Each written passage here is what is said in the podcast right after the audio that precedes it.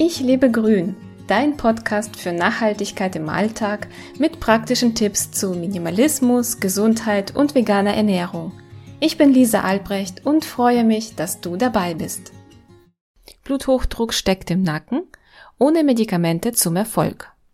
Ich habe mich neulich mit einer Frau unterhalten, die bereits einige Jahrzehnte mit der Diagnose Bluthochdruck lebt. Nennen wir sie aus Datenschutzgründen Sabine und sie ist 60 Jahre alt.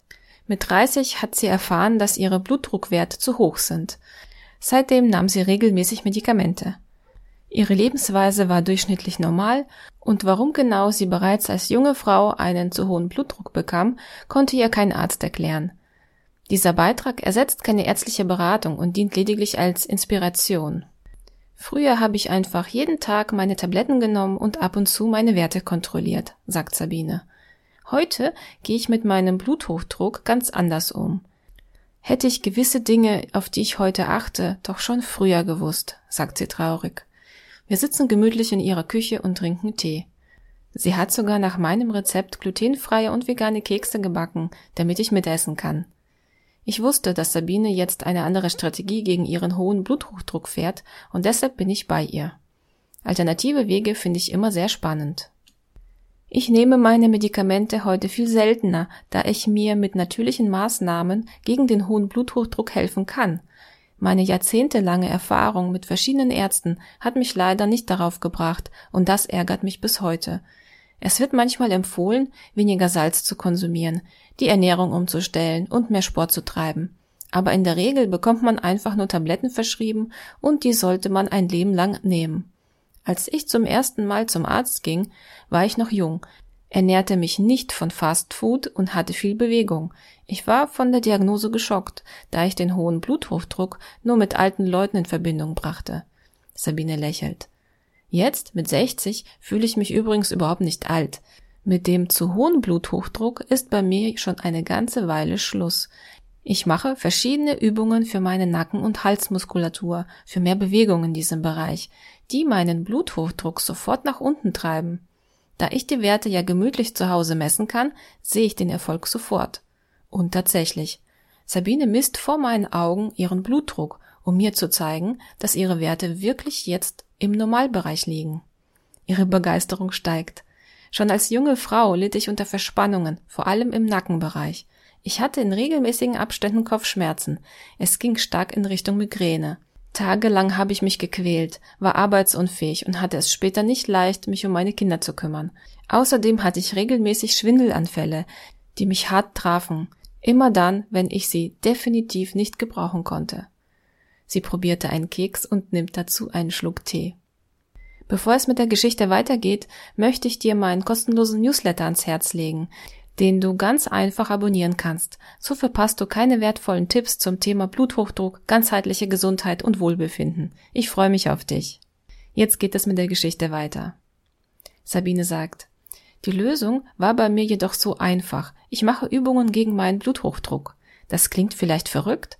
Wie können Übungen denn helfen? Aber wenn ich eins und eins zusammenzähle, macht das absolut Sinn. Ich bin ja kein Arzt, aber grob kann man das Problem mit meinem Bluthochdruck so erklären. Das Problem steckt im Nacken bzw. in meiner Halswirbelsäule.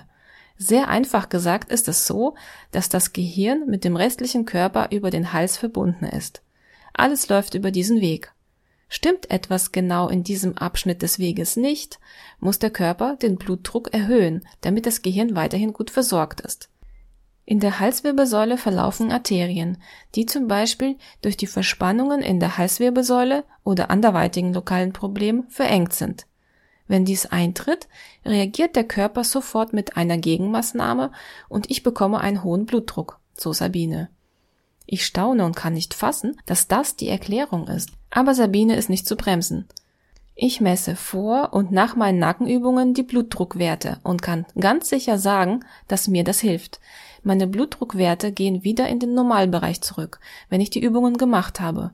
Ich muss einfach jeden Tag, am besten direkt nach dem Aufstehen, meine Übungsportion bekommen. Noch besser ist es, wenn ich die Übungen noch ein zweites Mal am Abend mache, bevor ich schlafen gehe. Meine Medikamente konnte ich auf diese Weise um 90 Prozent reduzieren. Neulich musste ich welche nehmen, weil ich mit einer Erkältung im Bett lag und nicht in der Lage war, Übungen zu machen. Ansonsten klappt das richtig gut. Ich wundere mich ehrlich gesagt, warum das nicht zu den Standardtherapien gehört. Wenn das Problem unter anderem im Hals- und Nackenbereich sitzt, sollte man da nicht genauer hinschauen? Natürlich kann Bluthochdruck unterschiedliche Ursachen haben, aber das ist eine mögliche und vielleicht sogar sehr häufige Ursache und sollte doch überprüft werden. Sabine bleibt gelassen. Ach, ich ärgere mich nicht mehr. Ich habe mal mit meinem Arzt darüber gesprochen. Er sagte, dass er den Menschen doch nicht vorschreiben kann, wie sie zu leben hätten. Wenn er zu seinem Patient sagt, er soll sich bitte gesund ernähren, das Rauchen aufgeben und mehr Sport treiben, wird es von den meisten ja doch nicht umgesetzt. Es steht ihm nicht zu, Menschen zu verändern. Aber irgendwie muss er das Blutdruckproblem ja lösen, also kommen standardmäßig Tabletten zum Einsatz. Ich finde es verrückt, so etwas zu hören. Sabine fährt fort. Mag sein, dass viele Menschen zu bequem sind und lieber zur Tablette greifen.